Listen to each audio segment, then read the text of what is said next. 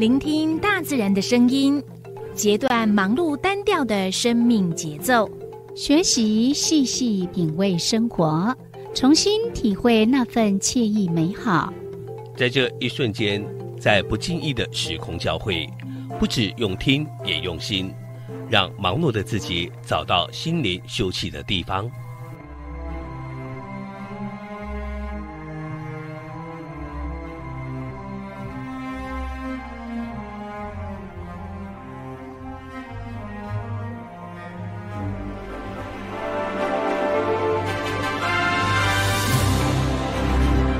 声广播电台带您收集美好智慧，储备知性能量，让彼此拥有一颗关怀的心，翱翔在无限宽广的四维空间里。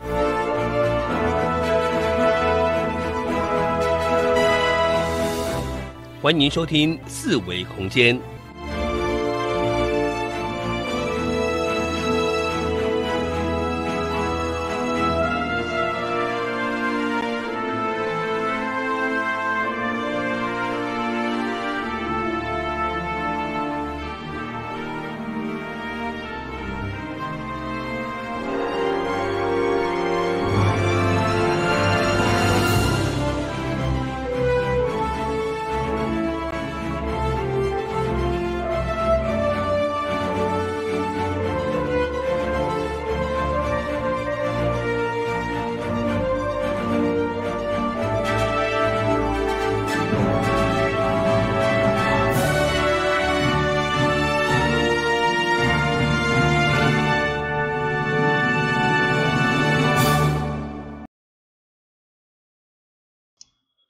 听众朋友，大家好，今仔是五月初二下晡两点，这是按声广播电台一二四二千赫。你今仔所收听的节目是四维空间，嗯，我是柔柔，我是小伟。今天是五一连假的第二天，嗯，是。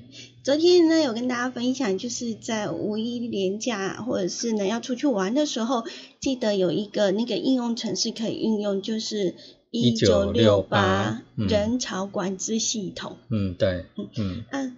之前好像有一次的连假，对不对？然后我们的花莲，呃，有几个地方被限，就是被警示，警示说要特别注意的地方。对，就是那五一连假呢？五一连假。啊，一样有。我们花莲好像有有六个景点哈，是有被管制到的哈，就是会启动管制哦。那我们来了解一下。嗯哼，像最主要就是像东大门夜市嘛。嗯。因为我譬如说像我们昨天在另外呃节目上有谈到夜市都是主要的管制的，就是人潮警示的一个重。夜市跟传统市场。对。好，都是。嗯嗯。然后呢？还有像七星潭，嗯，对，七星潭好像也是一个风景区对，风景区，国家风景区。嗯那这也是在昨天我们讲的那个警示的里面。但是今天下午会有一个表演，嗯，那个婆娑舞集会在那边。进行表演。对，今天下午的呃四点三十分。嗯嗯。那如果看天气啦，如果天气觉得好像下午不怎么对劲，那他们就会提前大概一两个小时。嗯嗯嗯。对，所以就随时的去掌握他们的 FB。对，是。嗯，然后如果你没有到现场的话呢，他们今天也有做直播。嗯哼。那应该也是在粉丝团吧？对，是。嗯嗯嗯。大家可以多加来利用。那再过来还有鲤鱼潭。嗯。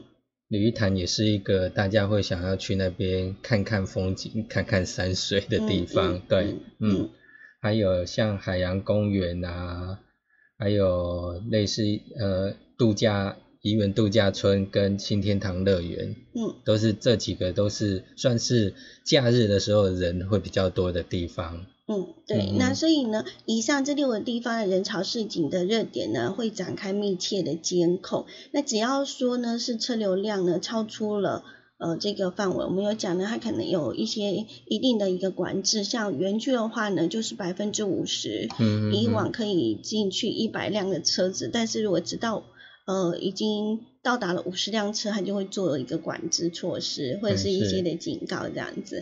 那针对呢五一连假呢，交通部也框出了全台有两百三十四处的人潮市井的热点哦，来作为民众呢出游参考的依据。那像我们花莲就有六个地方，嗯嗯，好，那都有不同的管制啦，嗯，所以请大家多加配合。那即使出去玩呢，也要记得做好防疫的措施。嗯嗯。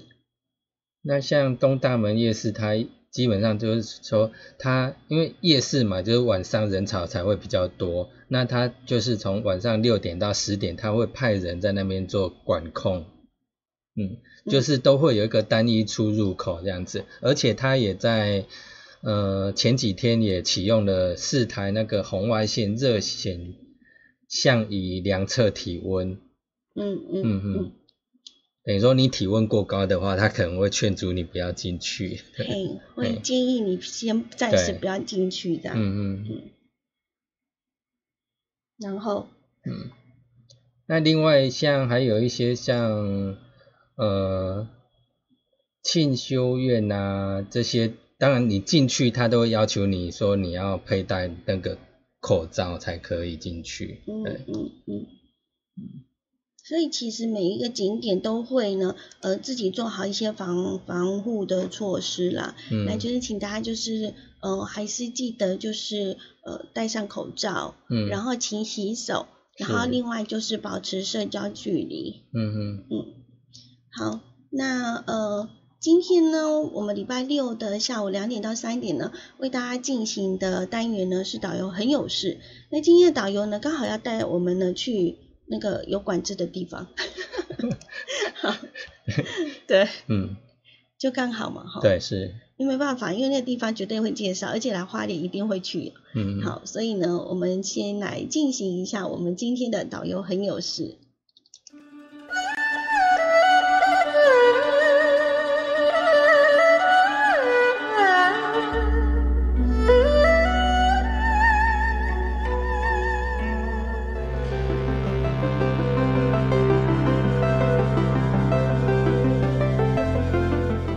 旅行时观看风景，步行时领略心情。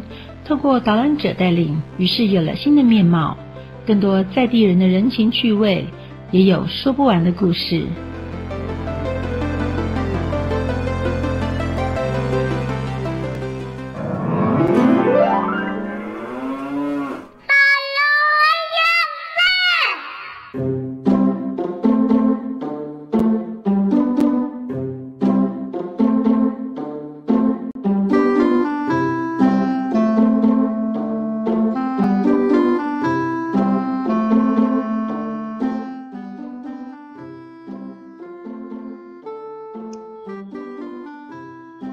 现在进行的是我们的四维空间导游很有事。每一集呢，呃，都会带大家呃到一些的景点。然后呢，透过呢我们专业领有牌照的导游或者是一些文史工作者来跟大家分享呢那个地方呢呃更深入的一些的故事啊，或者是甚至起源啊，呃或者是每一次我们如果呃有出去玩，然后有请导游的话，通常导游也会跟我们讲一些野史啊 之类的传说故事啊。对，是。我觉得这真的就是跟我们自己自助旅行去的那个感觉是非常非常不一样。一样的，嗯嗯。那今天呢，我们的呃邀请到的导游呢，是我们的呃导游哥，嗯嗯，我们的芙蓉导游，嗯。那芙蓉导游呢，呃带我们去的呢，就是呃刚刚我们有讲的其中的一个管制点，就是七星潭。对，七星潭。嗯，七星潭给你的印象是什么？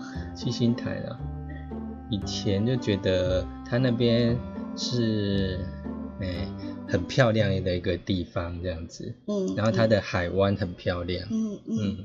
那刚开始来花莲的话，大家会觉得，哎，七星潭不就是一个潭吗？没有，不是，它是一个海湾。对啊，对。以前以前也真的会很纳闷，它明明就是海呀，为什么要叫潭呢？是啊，是啊，那就觉得呃非常的呃特别奇怪。然后呃，但是呢，国外呀的人来到这边就觉得，哇，这边的潭好大。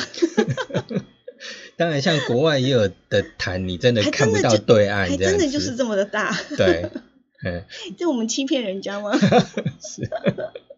好了，不管如何呢，真的，呃，七星潭这个地方呢，算是一个非常特殊，而且呢，嗯，也有一其他的一些的人文故事啊。嗯。好，那我们呢，就请我们的导游哥呢来给我们做介绍。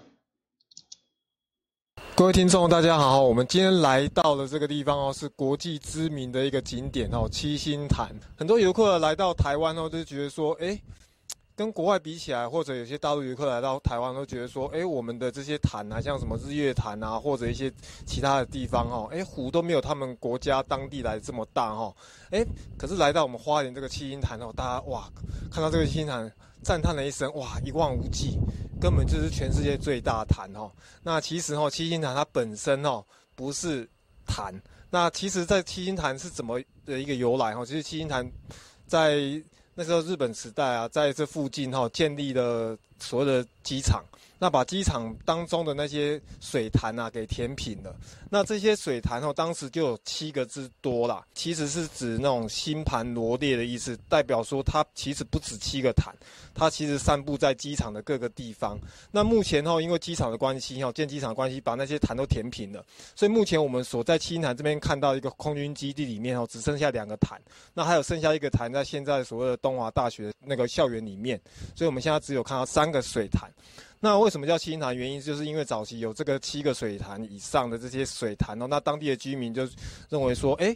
就把这个地名叫做七座水潭，而且这个水潭的这个整个位置，然后就有点像是北斗七星啊，天书天选那个那个勺状的样子，所以又叫北斗七星，然后又有水潭，所以当时这个七星潭其实是一个它的地名，其实是太平洋，并不是七星潭，所以很多游客来到这边，都觉得说哇，怎么那么大一片水潭啊？其实它其实是太平洋哦。那来到这个七星潭这个地方啊，其实我们可以看到这个整个海岸的地形哦，它就像一个玉轮弯月一样，所以它这个整个湾岸的地形。又有称要就是叫月牙湾，有这个月牙湾的一个封号哦。其实这边整个美景也相当的美丽。那往那个七星潭的海湾往外海看哦，就可以看到我们的那个泰鲁阁那个方向，甚至可以看到我们的那个苏花公路啊，然后新城秀林一带这样子。那整个。从海岸线这样子一路这样弯越过来，其实景色非常的美丽。那阿龙现在所在这个地方是所谓的一个慢波园区。那如果说我们站在比较制高点的地方往下看的话，这其实这个整个慢波园区的形状就像一条慢波鱼的样子。那慢波鱼以前早期居民叫做翻车鱼，因为毕竟出海捕鱼嘛，翻车翻船都是不吉利的，所以后来就改名叫所谓的慢波鱼，因为它悠游在海当中哈，很像跳慢波的样子，嘿，它悠游在其中，其实就像跳慢波鱼。所以后来改名叫做曼波屿。那这个曼波广场后，其实它底下有一些坑道哈。那这早期那时候，因为美军呢要要攻打台湾的时候，所以那时候日军在这边建筑的一些防炮的一些设施。那于是在这个曼波园区盖了所谓的一些地下坑道。那后来在两千零三年的时候啊，这些军事基地已经拆撤掉了。这个曼波广场这个地方，那由县政府接收之后，然后由七星潭社区发展协会来来管理，这片曼波广场就成为民众休憩的地方。啊，听到我们那个便当哥他的导游哥 他的介绍，就会发现，如果你呃在收音机旁边可能没办法感受到我们当天拍摄的呃那种天气的状况，对。然后如果你是看我们的 YouTube 的话，就觉得，咦，为什么那个镜头景色这么朦朦胧胧的哈，有一种朦胧美哈，是因为我们当初在拍摄的时候呢，风大雨大，气温又很低。对，然后呢？更扯的是，居然还有小黑蚊。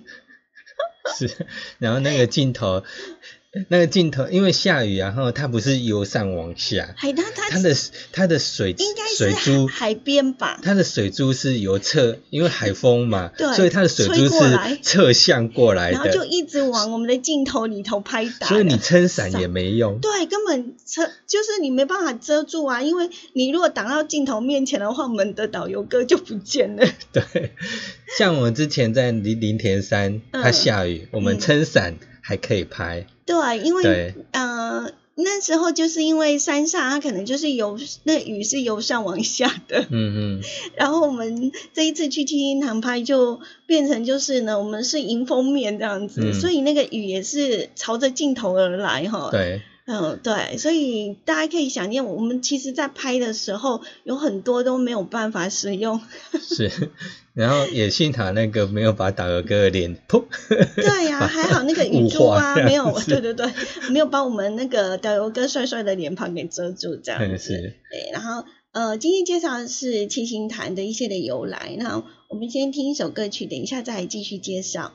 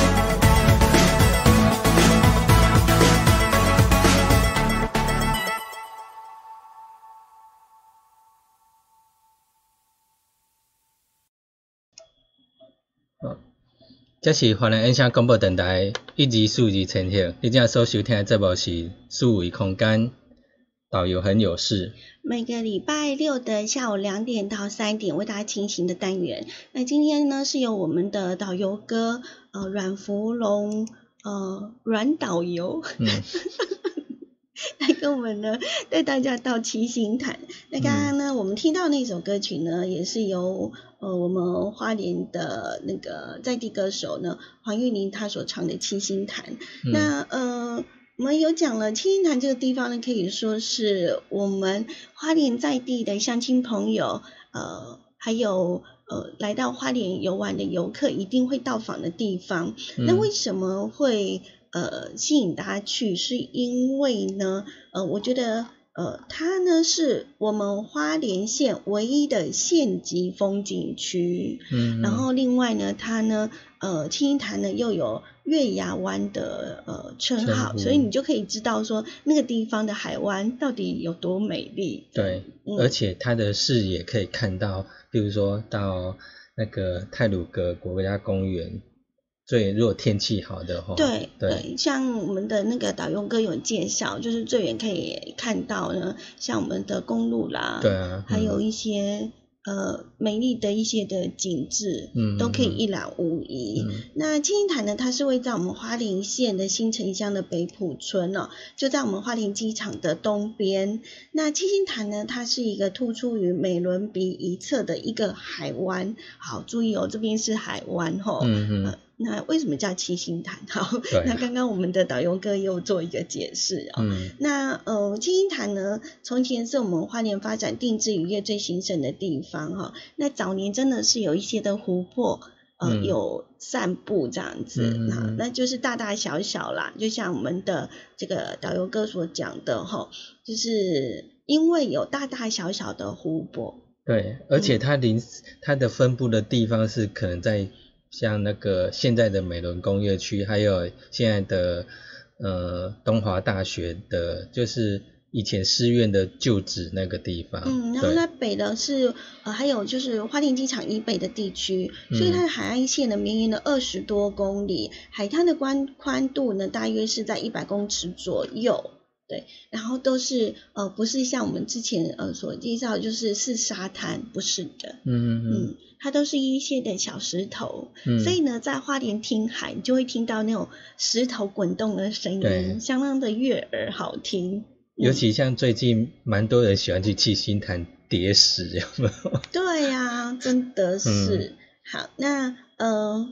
在七星潭呢，我们所说的就是呃有一个很特殊的一个景象哈，就是我们的那个定制渔业。嗯哼。那我们在观看呃海的时候，就会远远的会看到一些的渔船啊，哈，然后在那边呃收一些的渔获。那这是因为呢，在我们的七星潭的这个海湾的外海那个地方呢，就是会有一些的定制渔场。是，嗯，那呃，有时候傍晚啊，就会特别的去那边，因为呢，呃，大概两三点的时候，就会有渔船去那边收一些的渔获，然后上岸，然后你可能会看到那个慢波鱼，如果有那个季节的话，嗯嗯嗯。那等于说也可以去那边买鱼，就对了。哦，对，我们那边有一些的，就是虽然不大啦，嗯，但是呢，呃，熟门熟路的人都会知道说在哪边去买呢，刚刚上岸的鱼是，好，而且很便宜，他们就是一笼一笼的这样子卖。嗯嗯嗯。嘿，啊，你有去买过吗？有。有，你也去买了。用抢的。用抢的。没有了。没有，因为它就是一笼一笼卖，就是会很多，我一个人怎么吃得完？嗯哼。对，我就在旁边看啦。嗯。啊，但是有有买过哦。我有买过。就是就是等人家抢过了之后。抢过一轮之后。就大家都抢完了之后，就很会有一些零星的鱼。嗯。那就因为你是买就是家庭自己一个人吃的话，真的很难买东西。对啊，是。对，但是你又很想要吃一些新鲜的东西。对，那我以前在国外的话，我是在巴厘岛，那我也很喜欢，就是到那种人家的那种。渔船上岸的一个小的市集，嗯，然后去去买鱼，哦，真的是超新鲜，这样一袋一袋的，嗯，但是因为它那边的鱼是比较小型的，是，对，嗯，所以比较回来之后它比较好处理，嗯，对。那这边的雨大概拢较多不呀呢？哎呀，因为我们其实青潭面对的是太平洋，是，然后再加上我们这边的呃整个的。嗯，地形嗯也是很不一样的，跟西部它可能是这样一直绵延的下去。嗯，但是呢，我们花莲的青音台就一直告诉大家，千万不要去玩水。嗯，因为你一下去的话，它整个就是断崖了。嗯，是啊，就是非常蛮危险的，非常可怕的一个地形哦。嗯，所以不是像你想象的这么美。你你想想看，就是定制渔场设置在那边，就可以知道说，呃，为什么那边会适合。去设置所谓的定制渔场，那定制渔场比较有名的，应该其实定制渔场的一个渔业发展已经有好几百年的历史了哈。那比较耳熟能详的，应该就是澎湖了。澎湖，嗯，澎湖不是有个石沪吗？哦，是，嗯，那早期呢可能没有网啊，嗯那呃聪明的。呃，祖先们，他们呢就会在那个沿岸啊，开始砌那个石头，嗯，嘿，然后呢由浅到深，嗯，然后呢那个浪拍打上来的时候，那鱼就会跟着那个那个叫什么去了，变成了那个浪打上来之后，那个鱼也会跟着上岸，然后就会落在那个呃。那个他们所做的陷阱里面，然后等到他们饱餐一顿的，退潮哦，对对，涨潮的时候，涨潮的时候他们就会跟着跟着进来。但是呢，退潮的时候呢，其实就他们就没有退路了，就被锁在里面了。然后那个时候呢，呃，渔民就会开始在那个有限的范围之内去抓到想要抓的鱼。那这样的一个作业的方式呢，其实是比较永续性的环保。怎么说呢？因为呢。呃，我们先人就是会去选择说，呃，选择比较大只的，嗯，啊，那个小只的呢，可能就是要放它出，再放它出去，让它长大了之后，嗯，可以再把它抓来这样子，嗯，对，所以就相当特别。好，那呃，当然我们还是要听我们的导游怎么说喽，哈，他就要来介绍一下我们的定制渔场。那近年来哈，台湾在推动这种自然环保的一种。捕鱼方式哈，那定制渔网其实是非常好的一种，不会破坏大自然，然后也可以保全海洋资源的一种非常好的一种捕鱼方式。那这定制渔网它的一个构造哈，是主要分成一个鱼的活动场域，然后在过去有所谓的第二箱网、第一箱网，那它分成三层，那每一个箱网哈，它由大至小。慢慢的，这个开口是慢慢逐步变小。那些鱼类啊，它是借由一个像那个花莲外海看起来会有颜色会比较深的地方，那是有所谓黑潮通过的地方。那这个黑潮流经的地方后，带来很多回游的鱼类。那定制渔网就依照这个黑潮水流的方向哈，开口就朝那边。那鱼类后就借由这个海潮流经，然后就经过它的这个整个定制渔网的开口，进到这个所谓的一个第一个所谓的一个活动场域。那慢慢的这些鱼群哈，再透过第二个再游到第二个箱网，再游到第一箱网。那渔船后在那个傍晚还有早上哦，他们捕捞两次，一一天会两次。早上的差不多五点。五点左右，那傍晚差不多四点多到五点左右哈补两次，渔船就会开到那个第一箱网的地方，然后再把渔网整个收起来。那所有的鱼群哦，就透过这个第一箱网，然后渔船就在这边把它整个捕捞上来。那整个定制渔网哦，它造价其实也非常昂贵的。那一整张渔网造价差不多一千万左右。那一千万当中哦，它是组成哦，除了我阿龙刚刚说的分成这三个部分以外哈，毕竟是海面上嘛，那这个渔网哦，因为随着海流以及风哦，会把它不停的吹动。所以他们必须哈，靠了有差不多四百五十颗左右的石头哦，来固定这个定制渔网，它把它固定在置放在同一个地方。那这整个四百五十颗左右的石头，都差不多十吨重。那整个网面哈。它的长度差不多一公里，它东西宽厚差不多一点五公里，那整个渔网的个深度差不多达到二十六公尺。一个渔民后要负担这一千万，其实有点昂贵了。通常都是三四个渔民哦合股来买这个一整张渔网。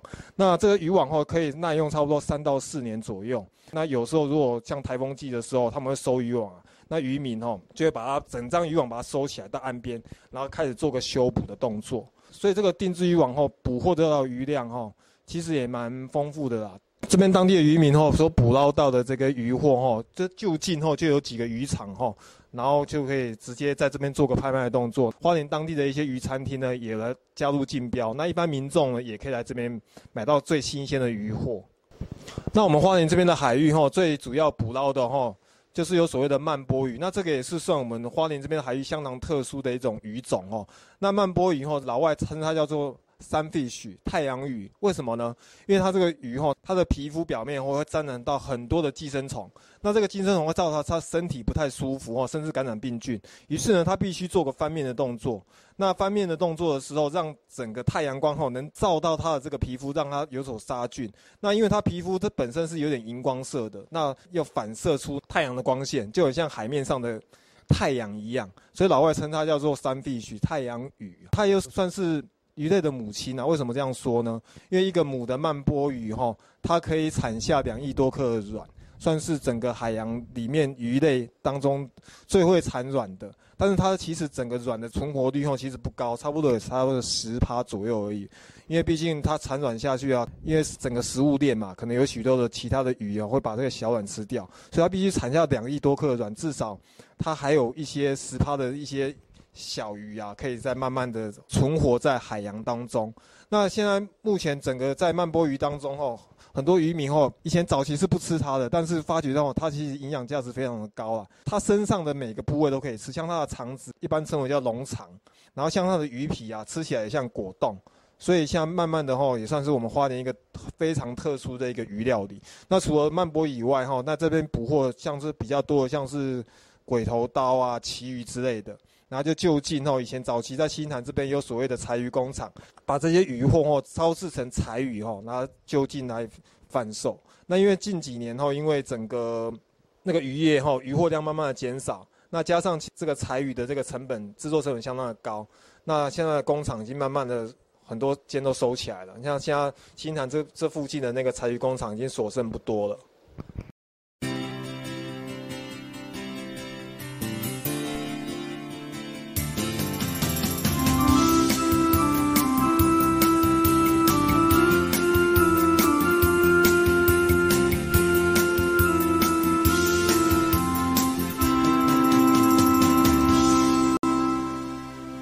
花莲印象广播电台以及数字陈桥。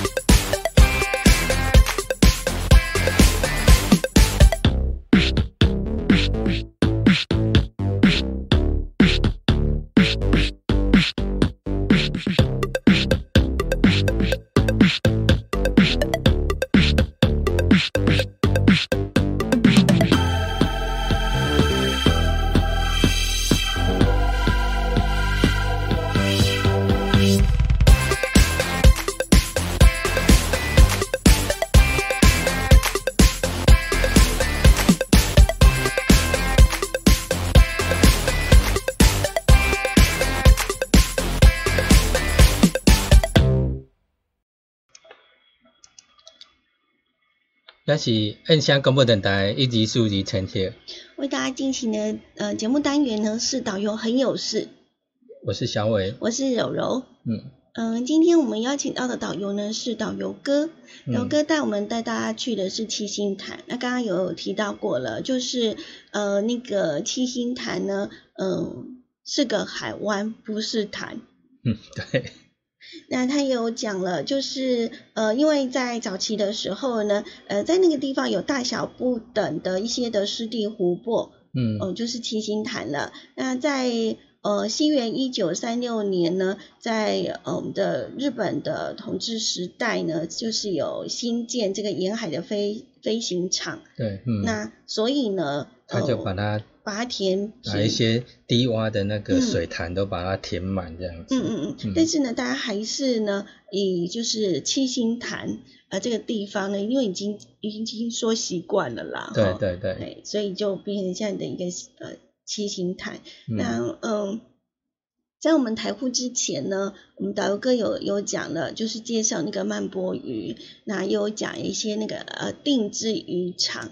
嗯，那定制渔场呢，在我们的七星潭呢，其实在沿岸呢，嗯，非常的它的海岸线非常的长哈，所以呢，它沿岸有三个比较大的一个定制的渔场，嗯，所以呃，大家如果说是要呢品尝一些新鲜的海鲜呢，其实不妨可以到我们的这一些的定制渔场呢去购买去购买渔货这样子，嗯，支持在地的 那个。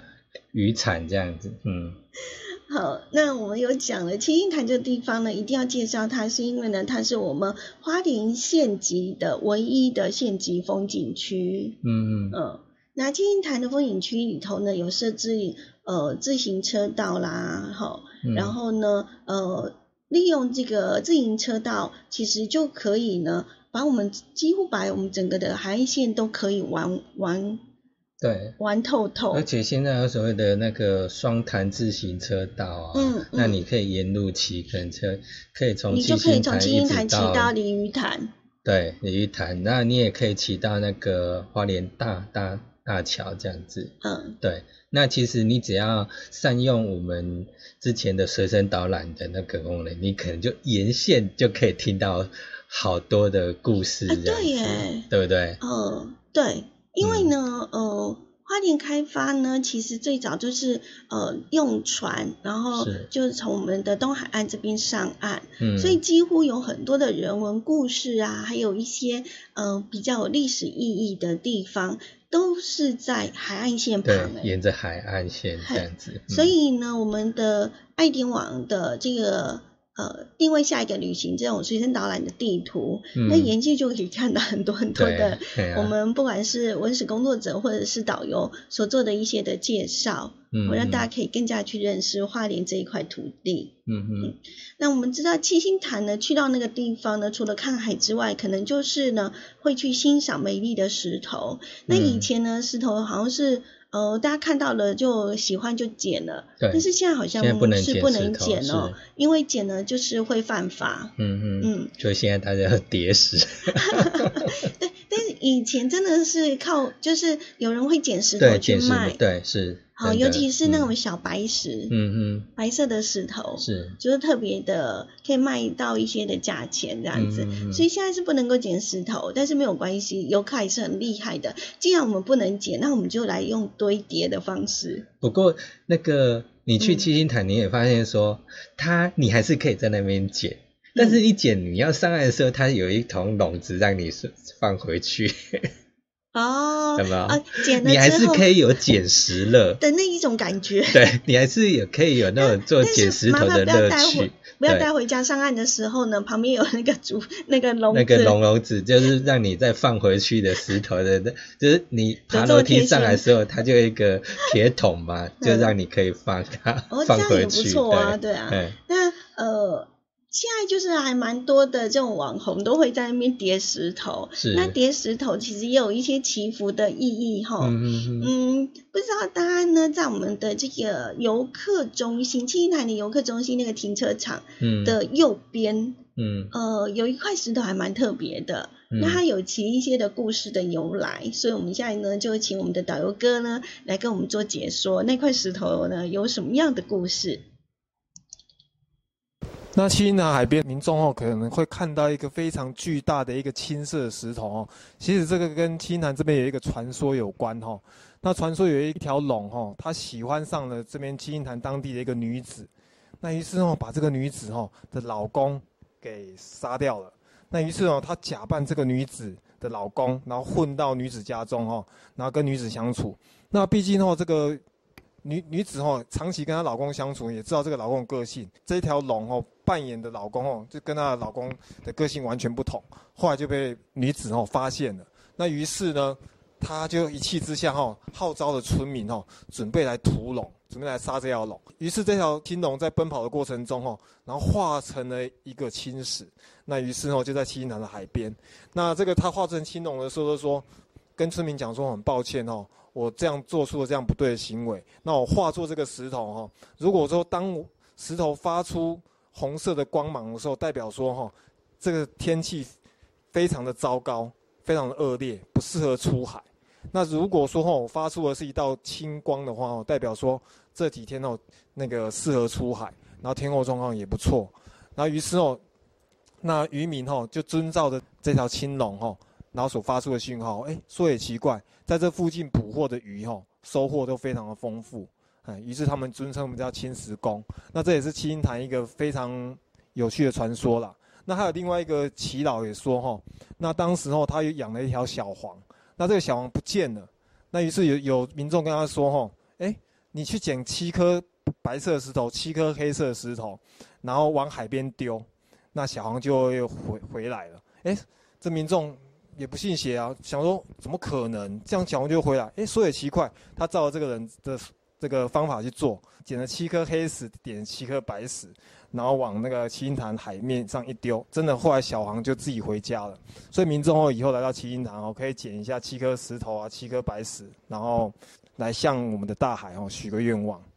我们来到这个曼波广场哈，平常哈，如果在春季的时候来这个地方赏玩的话哈，我们这边花莲县政府啊会种了很多的一些花花草草，那像是一些百日草啊，然后薰衣草啊，或者是日春啊等各式花卉哈，那民众啊来这边拍照赏景也非常的棒，尤其在徜徉在花海当中，然后也可以赏着我们无敌海景。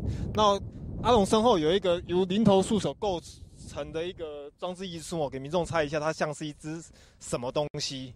嘿，那大家想一下，好，我直接公布答案。其实它像是一只金鱼。当时来设计这个图案的这个艺术家，就想说这边靠近太平洋嘛，那有一种那种金鱼入港的感觉。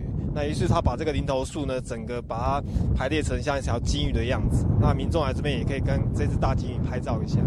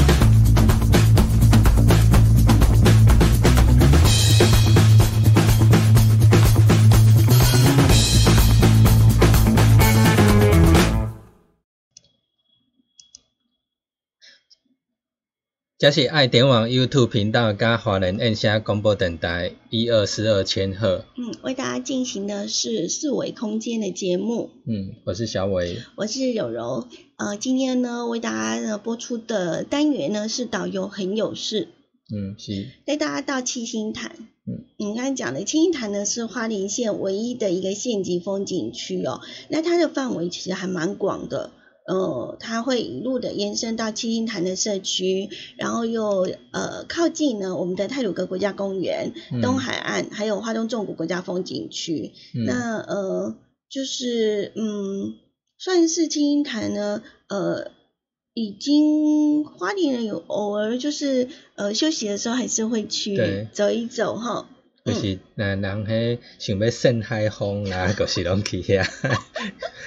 然后不管是看日出，嗯，然后赏夜景，对，对，都会去那个地方逛看星星，是，对，都是很很漂亮的一个地方。嗯。嗯，那青潭呢，不仅可以远眺我们的清水断崖，那在夜晚的时分呢，也可以看到新城跟崇德地区的灯火。嗯哼，嗯，天气好的时候呢，呃，看得非常非常的清楚哦，所以呢，真的也是呢。呃，我们大家呢看夜景，然后赏星辰的好去处。那最近呢，花莲县政府也有在推所谓的天文旅游。对。那其中呢，呃，有一个赏星的地点就在七星潭。嗯嗯嗯。对。还蛮令人期待的，是啊，因为常会觉得说花莲好像呃白天有很多的好看的大自然的风景景致，可是晚上呢感觉好像就有一点小无聊 啊。但是如果说呢呃有这样的一个呃天文旅游的话呢，呃在花莲算是一个最没有关害的地方了，非常适合哦。对，呃如果说呢真的有推这个。呃，天文旅游的话，大大家就不妨一起来看星星。是啊，到花莲来看星星。嗯，好，那我们要提醒大家，就是如果我们到七星潭的话呢，一定要注意哦，因为呢，七星潭的海滩呢，我们刚刚讲了，它不同于西部的，是那种绵延式的那种沙滩，然后慢慢的往下滑，它是属于断层海滩。嗯。所谓的断层海海滩，就是呢，你一出去的时候，它就直接掉下去了，就像断崖一样。对对，就直接掉下去了，所以就是会非常非常的深。就是它的那个海床就落差很大。对，而且它是离岸边没几步，它的水深就很深深了。所以千万不能下水。对，不要以为那个只是那个警告标志是呃参考用的哈，就是不能呃不宜戏水。为什么？就是因为那边是属于断层海滩。嗯。那呃青潭偶尔也会有一些的疯狗浪。对。嗯。尤其像那种那个东北季风，嗯，风浪大的时候，还有台风季节的时候。就是台风可能在外围环流影响到，都会造成那个七星潭海浪很大。嗯嗯嗯。那我们呃，就是有蛮多的呃一些的嗯影片啊，或者是一些的文章，就是告诉大家，就是我们去观浪的时候啊，靠近海边的话，可能要留意一下这个海浪它是怎么样的呃。怎么样的潮起潮涌，可能要注意一下哈，因为呃像这样子的一个呃是不可预期的、不可预测的哈，所以还是要注意一下自身的安全。对，嗯，因为你不知道，完全不知道下一波海浪到底多大。嗯，对，有些时候我们在海边看海有没有，可能这波哎小小的、小小的，大概都打到，譬如说稍微远一点可是你不知道它下一波。它的海浪可能就打到你脚边了，对。对，所以还是要留意一下哈。嗯。呃，那呃，我们呢在导游很有事的这一个单元里面，呃，曾经讲过的，就是我们呃导游啊，或者是我们的文史工作者呢所介绍的景点呢，都会出现，而且被标注在。爱点网的网站上面，那呃，大家可以呢，就是上去看。那 YouTube 的朋友现在应该可以在画面上可以看到，这就是我们爱点网的一个呃网站。那呃，只要呢点一下最上方的那个定位下一个旅行的地图哈，点进去就可以搜寻到呢我们所有。的这个解说的影片，啊，只要是点选选那个地方，然后呢，呃，开启那个影片的这个介绍就可以了。嗯，请大家多加来利用哦。那等一下的六点到七点，我们将会在燕声广播电台的 AM 一零四四千赫呢，继续的陪伴大家，也欢迎呢大家持续的锁定我们的燕山广播电台。嗯，行。